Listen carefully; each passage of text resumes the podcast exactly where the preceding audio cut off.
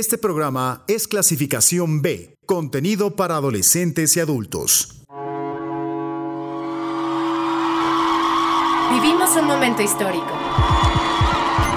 Tiempo de cambios.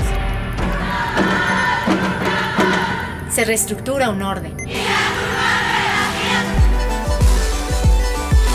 Libres, conscientes, protagonistas del cambio. ¡Vivas! La voz de las mujeres en Uniradio.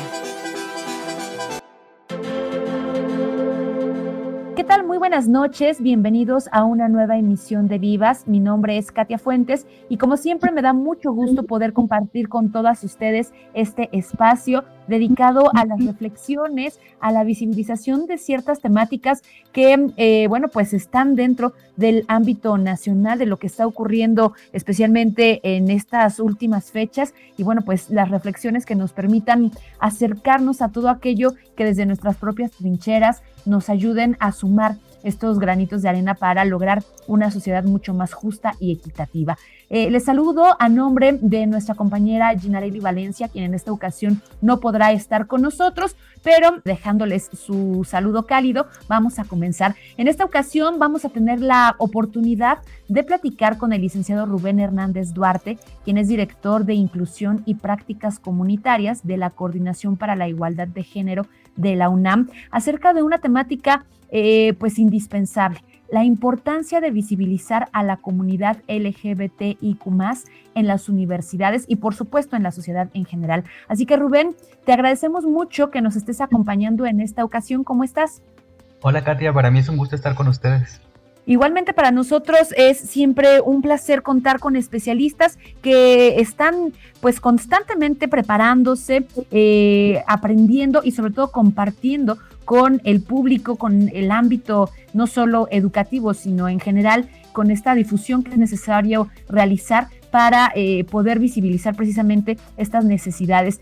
Y bueno, pues para comenzar, Rubén, a mí me gustaría que pudiéramos entrar eh, como en contexto estableciendo que eh, debemos todos y todas identificar que nuestra interacción social está conformada por esta relación que de pronto se da como implícita, que es eh, la de sexo-género, dando lugar a comportamientos y acciones, incluso reacciones en torno a estas identidades heteronormativas. Pero para poder comprender todo esto que acabo yo de decir, nos gustaría que nos pudieras explicar en primera instancia qué es el género, cómo lo podemos entender e identificar y posteriormente que platiquemos cómo es que esta negativa a aceptar la manifestación o la existencia de sexualidades diversas ajenas a únicamente el femenino y el masculino representa una forma de exclusión.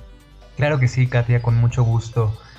Desde mi punto de vista, la definición que más me convence del concepto de la categoría de género es la que lo posiciona, la que lo, la que lo entiende como un ordenador de las relaciones sociales. Cuando pensamos que el orden de género es un ordenador de las relaciones sociales, lo que entendemos es que el mundo, digamos, tiene una dimensión material y una dimensión simbólica. Eh, materialmente nuestros cuerpos son, son diferentes debido a la sexuación de los cuerpos, debido a que eh, hay características eh, que diferencian anatómicamente a, los cuerpos y, que sin negar esa, esa diferencia material, lo que en la sociedad ocurre, lo que en el tiempo y en la diversidad cultural ocurre, es que esa diferencia de los cuerpos anatómica no es interpretada de la misma manera por, por, eh, por las diferentes sociedades en el tiempo y en el espacio. Y a eso le hemos llamado orden de género para eh, eh, demostrar con, bases científicas, históricas, culturales, que eh, las sociedades establecen posicionamientos respecto a esa diferencia sexual. Y aquello que es una realidad material se convierte en una realidad cultural que tiene consecuencias sobre la forma como se organiza la vida de los grupos y que eh, desafortunadamente, desde un punto de vista de la desigualdad social, termina estableciendo coerciones, constreñimientos y desigualdades eh, y diferencias en el, ejercicio de derechos y oportunidades a las personas en función de esta distinción sexual eh, típicamente hecha entre mujeres y hombres que conocemos como, como, el, como, el, orden de género, ¿no? Y bueno, decirles que esta, esta realidad socialmente producida, además de que parte del supuesto de de la binariedad, es decir, que el mundo material está compuesto nada más por mujeres y hombres, lo cual es incorrecto eh, según las evidencias científicas que tenemos, porque al menos existe una tercera posibilidad más, que es la intersexualidad, la cual es eh, completamente eh, posible desde el punto de vista biológico. bueno, el, el, orden de género, además de postular esa binariedad, del mundo biológico que no existe y traerla al horizonte cultural, es decir, asumir que esa binaridad también se tendría que reproducir en la forma como nos relacionamos las personas en función de nuestro sexo y atribuir mandatos que conocemos como los mandatos de la masculinidad que corresponden con, con las personas sexuadas como hombres y el mandato de la feminidad eh, que eh, corresponde a las personas sexuadas como mujeres. Además de eso, el orden de género presupone algo muy importante y es que eh, las mujeres y los hombres son siempre heterosexuales o que nacerían o potencialmente serían heterosexuales hasta que les pase algo que desvíe ese destino fundamental y esencial de sus cuerpos, ¿no? Entonces, esta premisa eh, eh, binaria, pero además eh, heterosexista, es la que complica mucho y hace realmente difícil la existencia, el despliegue y la libertad de, cuerpos, de vidas, de personas que no se someten a este modelo de, la binariedad y de la heterosexualidad que comúnmente conocemos como personas LGBT, sexodiversidades, sexodisidencias, pero que pues eh, podríamos decir que independientemente de la categoría que utilizamos, son personas o somos, porque yo me considero eh, parte de esta realidad, personas que no nos sometemos a un modelo normativo de la sexualidad y que vivimos al margen, desobedeciendo a esta regla binaria que, que, que, sabemos que no solamente es arbitraria, sino además produce un montón de desigualdades, de violencias y de, eh, y de efectos negativos sobre la vida de todas las personas, ¿no? Entonces, pues más o menos así yo, yo, podría decir que funciona este complejísimo sistema cultural. De acuerdo, y bueno, pues esto que tú nos comentas, e, esta eh, cualidad, digamos, de pertenecer y, de entender estas sexualidades diversas como parte de las eh, comunidades minoritarias o vulnerables, lo podemos entender también como eh, uno de los resultados de este sistema patriarcal que rige a las sociedades en su mayoría, pues desde hace miles de años. En ese sentido, y tú lo acabas de mencionar, al ser eh, comunidades vulnerables, comunidades minoritarias, están también muy expuestas a lo que se puede eh, denominar violencias, violencias de género. cuando escuchamos este término, generalmente por todo lo que tú nos acabas de explicar, este código binario eh, que también, eh, o, heteronormativo, que también nos rige, bueno, pues únicamente está como visible la parte de eh, las relaciones que puede haber entre hombres y mujeres, anulando por completo la existencia de estas otras manifestaciones de las que tú nos, ya, nos hablas. Bajo esta perspectiva, entonces, eh, cuéntanos un poco a qué tipos de violencia están expuestas las personas que se identifican con esta comunidad LGBTIQ eh, y bueno, pues aquí también podría valer la pena que de manera eh, muy somera, pues nos puedas explicar quiénes forman parte de esta comunidad. Exactamente, eh, a lo mejor conocemos ciertos términos, pero de manera complementaria, bueno, ¿cómo podemos identificarlos? Claro que sí, Katia. Yo considero que el, concepto de, de, comunidad LGBT o comunidad sexodiversa es en buena parte un eufemismo porque eh, trata de agregar o de congregar a un montonal de, diferencias y de posiciones subjetivas de muchas personas que no siempre nos conocemos, no siempre nos reconocemos, no siempre compartimos la misma visión de mundo no tenemos las mismas prácticas y no tenemos las mismas ideas políticas, ni tanto en lo general de la política, ni tanto ah, en relación con lo puntual de las políticas que tienen que ver con las libertades sexuales y, reproductivas, ¿no? Entonces, eh, somos una, digamos, un, un, entramado muy amplio de personas que tenemos en común el hecho de eh, que nuestras sexualidades no se adhieren a modelos normativos desde este punto de vista binario y complementario entre lo masculino y, lo femenino, eh, pero, eh, pero pues sí decir que eso de entrada pues no nos vuelve buenas personas o, malas personas, ese digamos es un posicionamiento respecto a la norma del orden, del orden de género, ¿no? Y bueno, la, la, forma como, como cada persona o cada grupo, porque si hay grupos, eh, politizan, como cada grupo se organiza o, personas se organizan para pensar estas desigualdades, para cambiar estos entornos y estos escenarios de vulnerabilidad y de, y de, y de precariedad, pues es eh, no siempre coincidente, ¿no?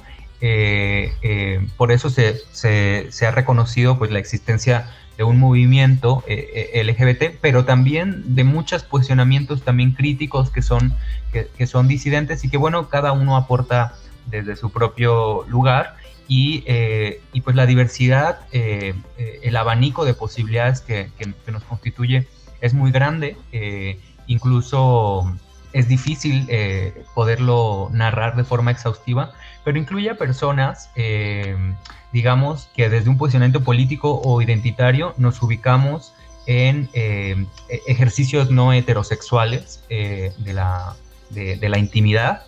Eh, y ahí, por supuesto, que está muy presente las personas homosexuales, las personas lesbianas y, y, toda otra, otra gama de, de, posibilidades de ejercicios no, no heterosexuales de la intimidad, ¿no? Pero también existe, además de, de de esta, de esta eh, dimensión identitaria de, las prácticas sexuales de intimidad, eh, otra gama amplia de posiciones de sujeto que, eh, que independientemente de con quién erotizan o con quién tienen una intimidad sexual o afectiva, también nos consideramos diversas o no normativas por el tipo de forma como nos subjetivamos.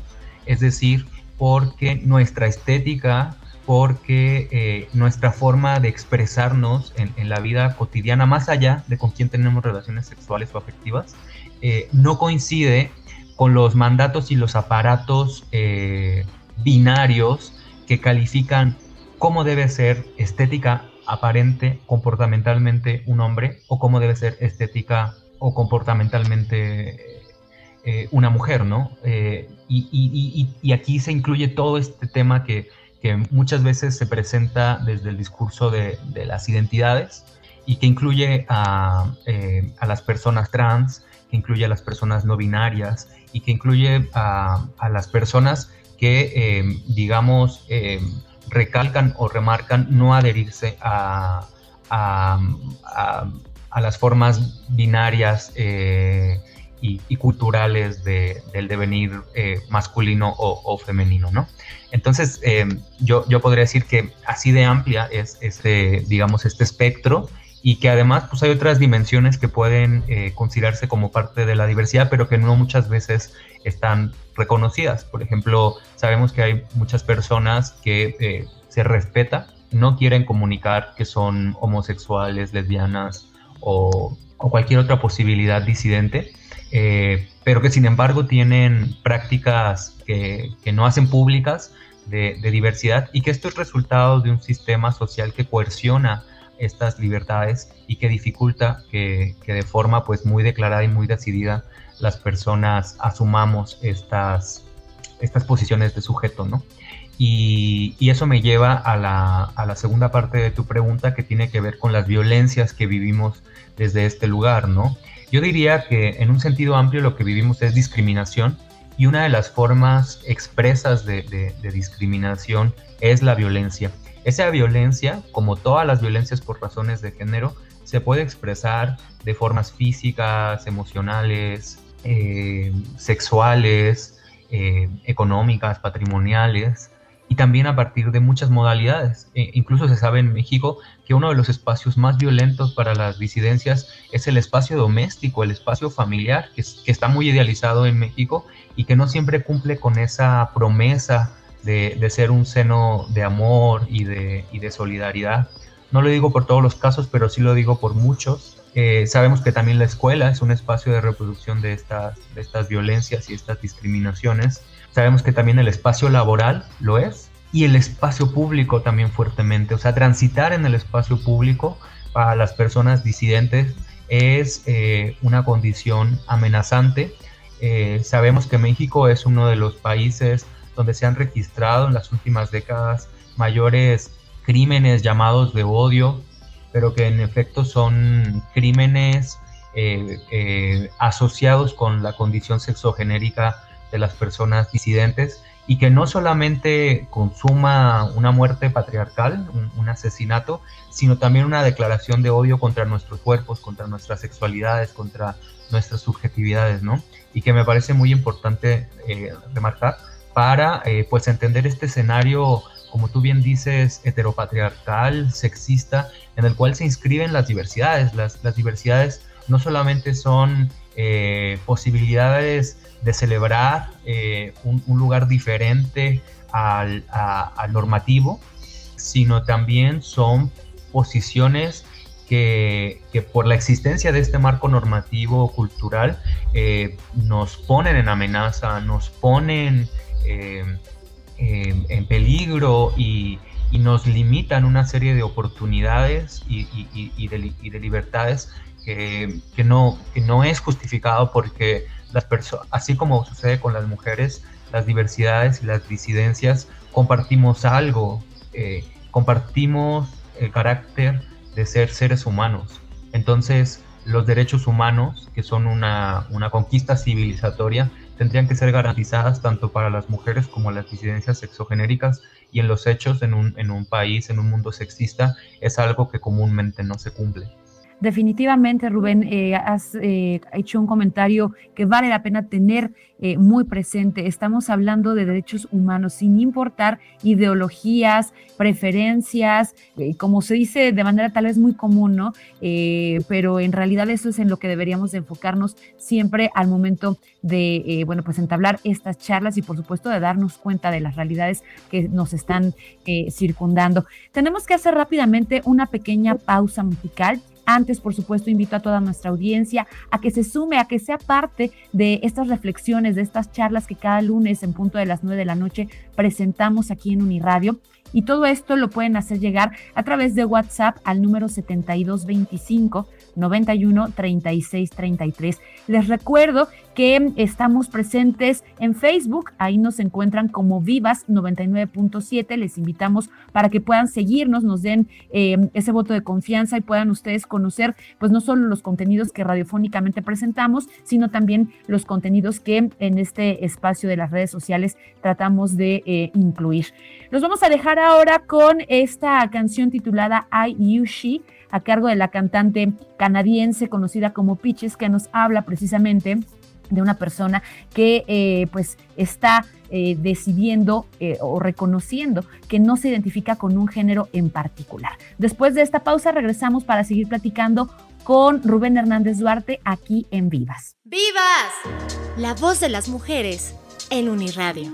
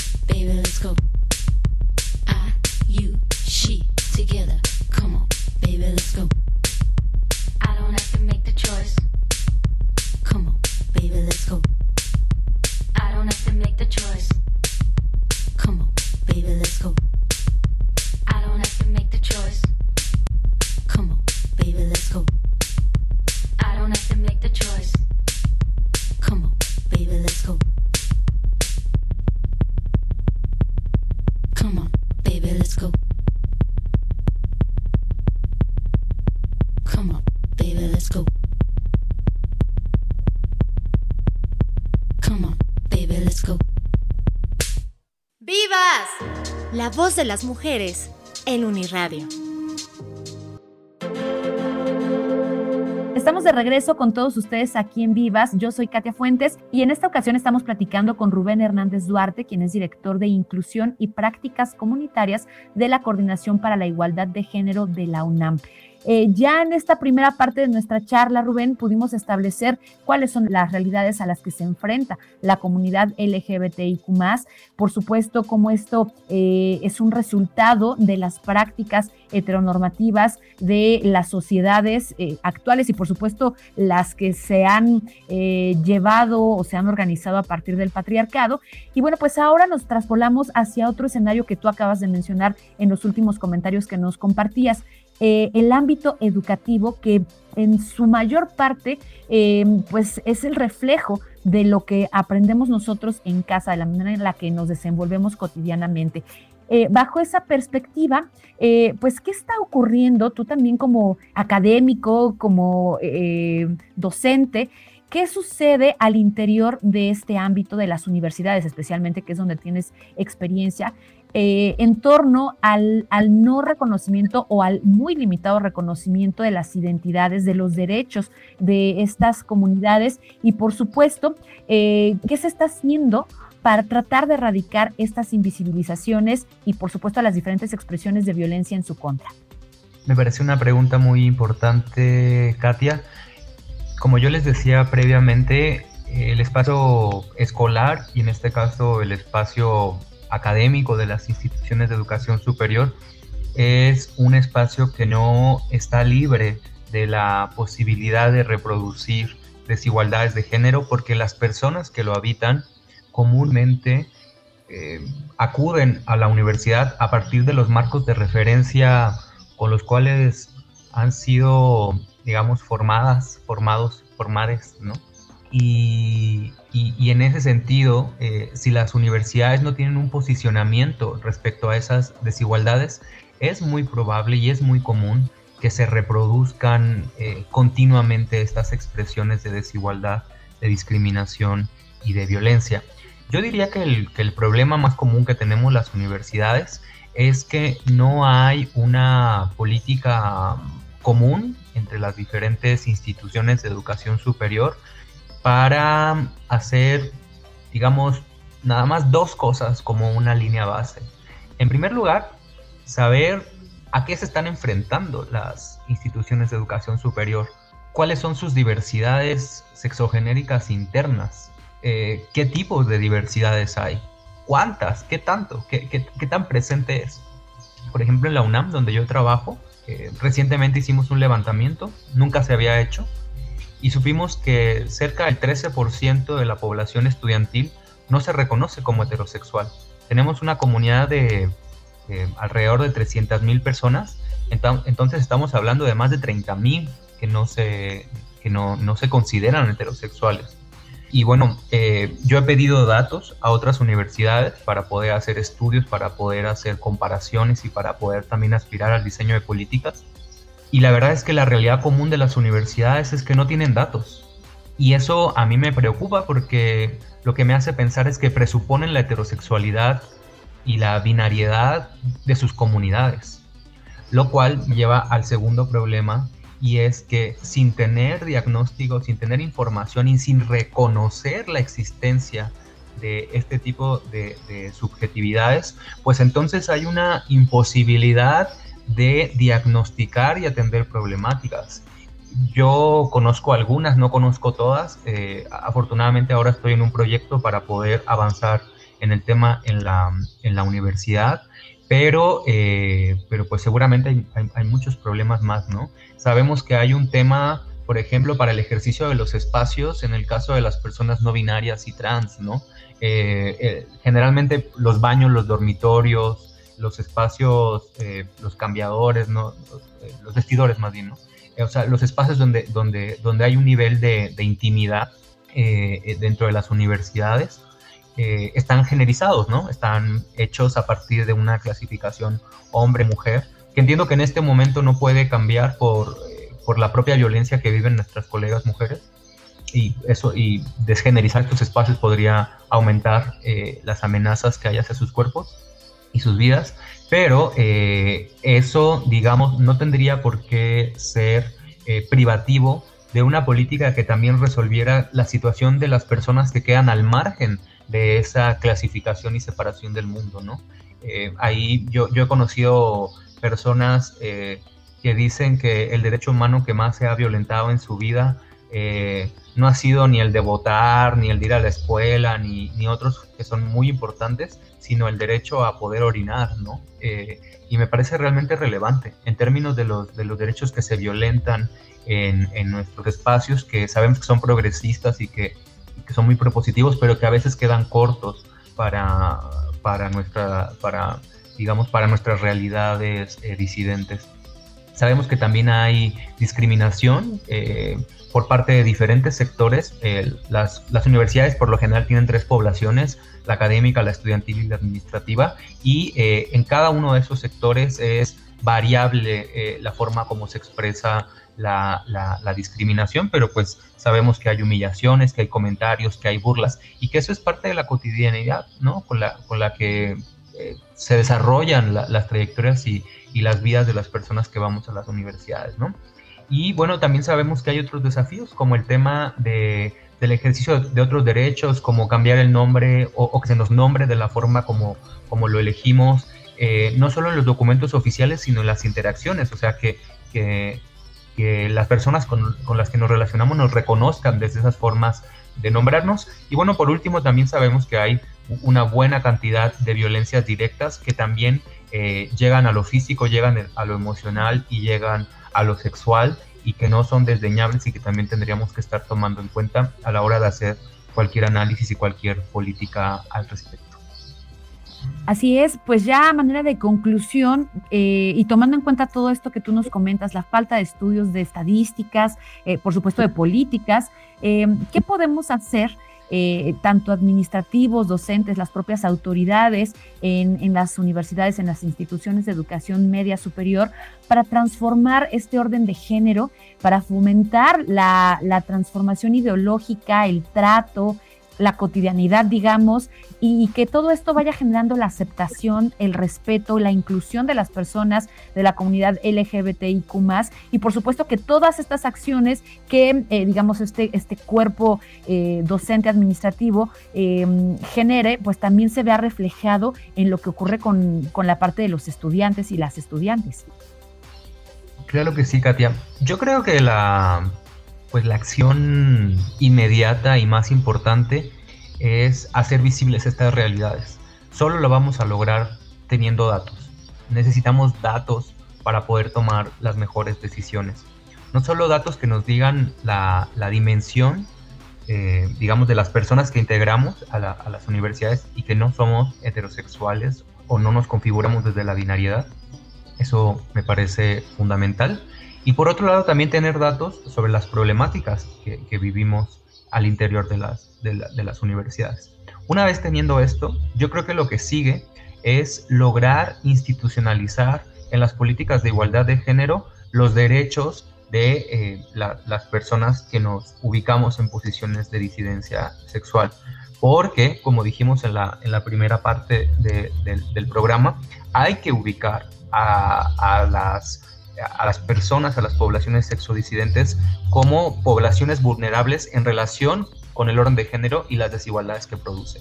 Entonces tendríamos que caber dentro de las políticas y dentro de las visiones de igualdad de género de las universidades. Y por último, yo creo que eh, lo que también va a ser muy importante es que se logren articular estas políticas de forma permanente y transversal, porque eh, en, mi experiencia eh, junio llega a ser un mes como bastante visible, donde se trabaja el tema desde el punto de vista más bien como artístico, cultural o comunicativo, pero no desde lo, no, no, pero, pero no desde lo sustantivo, que es ir transformando en la cotidianidad eh, pues estas relaciones sexistas y de desigualdad que vivimos las personas sexodisidentes, ¿no? Entonces yo creo que en la medida en que estos programas se institucionalicen y se hagan parte del cuerpo de la vida cotidiana de las universidades, van a empezar a estar en los procedimientos administrativos, en los deportes, en las artes, en las clases, en las relaciones laborales, en los contratos colectivos, o sea, van a lograr permear en todos los espacios porque no se trata de que solamente eh, sea una celebración en junio que además eh, ha sido tergiversada porque nació como una protesta, eh, sino eh, que, digamos, se vuelva una práctica cotidiana, recurrente y desafiante, pues de esta norma tan, tan, tan pesada, tan, tan compleja, que es la norma del sistema sexo-género, ¿no? Eso, eso, yo creo que lo, lo, lo que nos toca hacer. Faltan muchas cosas, pero para empezar eh, eh, a mí me parece que lo más importante es, comenzar con estas acciones. Perfecto, Rubén. Pues lamentablemente el tiempo se nos ha terminado. Nos encantaría seguir platicando contigo. Ojalá tengamos oportunidad de hacerlo en alguna otra emisión. Mientras tanto, pues te agradecemos muchísimo que nos hayas acompañado en esta ocasión. Rubén Hernández Duarte, director de Inclusión y Prácticas Comunitarias de la Coordinación para la Igualdad de Género de la UNAM. Muchas gracias, Katia. Ha sido un gusto estar con ustedes. Nosotros tenemos que despedirnos. Yo soy Katia Fuentes, a nombre de Ginarili Valencia, pues agradecemos el favor de su permanencia y por supuesto también queremos agradecer a quienes hacen posible esta transmisión, a Carlos Cortés y a Néstor Gutiérrez en la realización, así como a Katia Soto en la investigación. Gracias por acompañarnos. Les hacemos la atenta invitación para que el próximo lunes, en punto de las 9 de la noche, nos sintonicen nuevamente a través del 99.7 de frecuencia modulada y también recordarles que esta y cada una de las entrevistas que hemos preparado pues la pueden encontrar a través del perfil que Uniradio tiene en Spotify a manera de podcast. Pásenla muy bien, nos escuchamos la próxima emisión. ¡Vivas!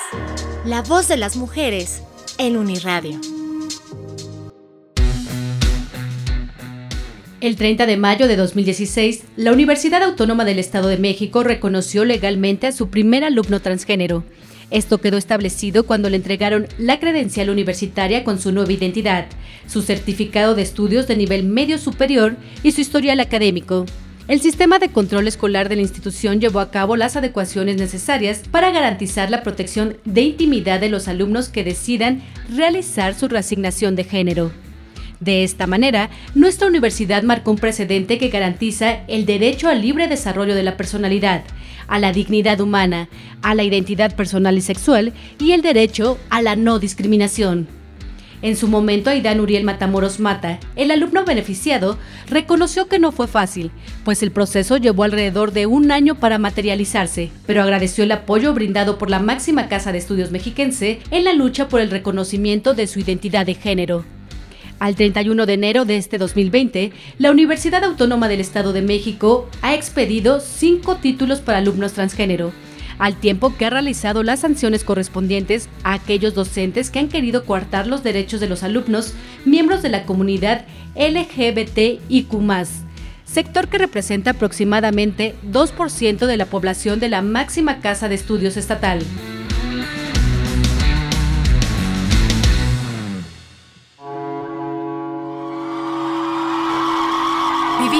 momento histórico. Tiempo de cambios. Se reestructura un orden. Libres, conscientes, protagonistas del cambio. ¡Vivas! La voz de las mujeres en Uniradio.